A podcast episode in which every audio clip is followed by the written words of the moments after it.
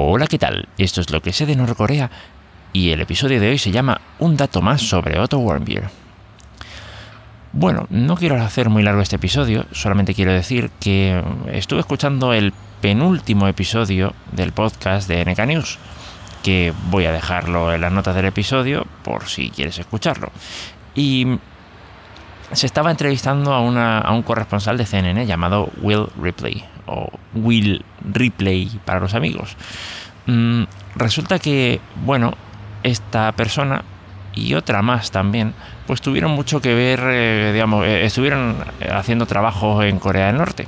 ¿Vale? Eh, se les permitía entrar, no digamos de forma permanente, no es que tuvieran una, una corresponsalía ahí, pero sí que se les permitía pues asistir a muchos eventos, a muchos tal, e incluso pues que em, a este medio, CNN, que no sé si acabo de decir si, que era, que era, sí que era de CNN, sí, em, que a este medio pues se le utilizara de cuando en cuando pues para como un canal de comunicación auxiliar en caso de que eh, fallaran eh, todos los demás, los canales diplomáticos, vamos a decirlo así, ¿no? Claro, lanzas una, haces unos test nucleares, em, la gente no quiere hablar contigo y dice, bueno, como plan de respaldo me vale CNN. Pues parece que, parece que más o menos iba por ahí la cosa. Entonces, ¿qué pasa? Em, estuvieron hablando de muchas cosas, de, de pues, cómo funciona el periodismo allí, si es que puedes hacer algo o no, ¿vale? Y algunas cositas más. Y entre otras estuvo hablando sobre el caso de Otto Warmbier. Y de pronto como que se le escapó em, un, detalle, o sea, es como que creo que creo que más o menos la cosa era como que eh, estaba diciendo, eh, oye, bueno, pero es que claro, a ver, eh, realmente lo que le pasó a a Otto Warmbier es que, uy, bueno, pero vale, no sé si debería decir esto porque, bueno, eh, tal, pero creo que creo que en algún, bueno, lo voy a decir porque creo que en algún medio eh, está publicado, estoy seguro, eh, de que a Otto Warmbier, pues bueno, básicamente lo que él sostiene es que mm, esencialmente en el último día, no, a ver, voy a, voy a poner en orden. Esencialmente pudo haber sufrido una, intoxicación alimentaria que mm, salió mal, ¿vale? Por decirlo de alguna manera. Eh, este Will Ripley menciona que él estuvo más o menos en la época, en el, tiempo en el que a Otto Warmbier le, estaban juzgando, me parece, pero él estaba cubriendo un evento totalmente distinto, que era la entrada de Dennis Rodman a Corea del Norte. Tengo que enlazar todo esto en el tiempo y ver si es que realmente coincide o si es que me he enterado bien del asunto. Pero el, caso es que él dice que él mismo, al salir, estaba recuperándose de una, de una intoxicación alimentaria. ¿Vale? Eh, bueno, lo dice como food poisoning, me imagino que la traducción será esa, una intoxicación alimentaria. Em, como la que le ocurrió al viajero misterioso del amor, eh, del, episodio anterior. Eh, el caso es que su, lo que él dice es que a Otto Warmbier eh, le pasó exactamente lo mismo, ¿vale? Y que em, se juntó con varias cosas. Primero, que él, claro, mm, por lo que había hecho, pues se le sentenció a creo que era 15 años de, trabajo forzados en un, en un campo de en un campo de concentración, no sé cómo llamarlo, pero sí, vamos, un campo para, para, prisioneros políticos. Y, y claro, pues eh, imagínate, estaba aterrado y tal, pues le dieron esto, eh, estaba de los nervios, tuvo una intoxicación alimentaria em, y para tranquilizarlo, pues le dieron pastillas para dormir.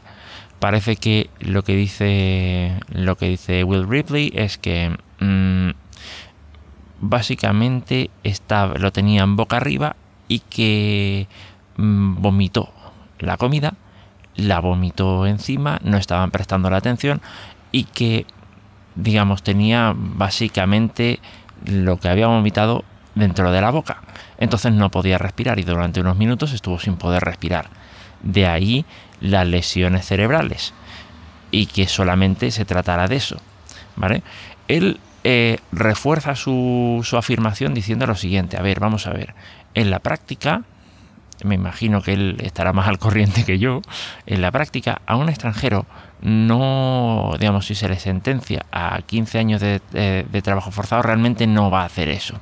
Realmente lo que va a hacer es hacer algo de trabajo, va a hacer trabajo manual con tres comidas al día, y, digamos por su por ser su caso él es un bueno dijo que era un que era blonde rubio, ¿vale?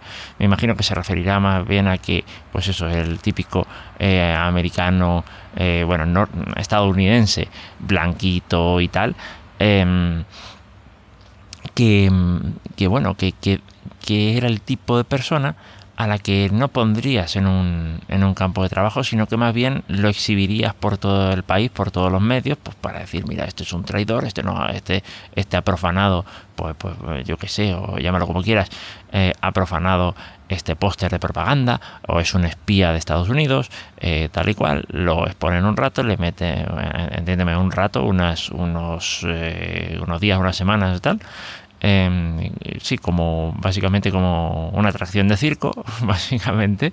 Em, y vamos, después de pasearlo por todas partes, pues lo, ponen a, ese, con ese modo de trabajo. Sí, y ya empiezan a coincidir algunas cosas, o podría ser. Eh, en su momento, Cado de Venos mencionaba que, que, bueno, sí que él había estado que él había estado con tres comidas diarias y patatín, patatín, patatán. O sea, o que el tipo de sentencia era tal. Puede ser que, mm, no sé, me resulta un poco extraño que también eh, este mienta. Aunque, o sea, me refiero al, al de CNN, aunque quién sabe, mm, da la sensación de que aquí los únicos que no nos enteramos de qué es lo que pasa somos tú y yo. Pero parece que ellos sí que saben mucho más. Es la sensación que me dio, ¿vale? Pero veto a saber, no lo sé. Lo que sí está claro es que ya hay una versión más, o por lo menos a mí eh, eh, ha llegado a mi conocimiento una versión más. Comparto como de costumbre, eh, que ya lo he dicho, este, este dato este del podcast, en las notas del episodio. Y nada, ya con esto creo que ya terminamos los podcasts este año. Nos encontramos el año siguiente. Espero que lo pases muy bien.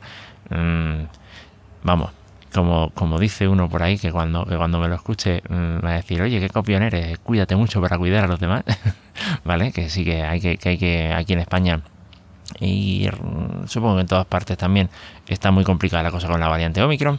Mucho cuidado y muy feliz año 2022. Nos vemos el año que viene en un próximo episodio. Hasta luego.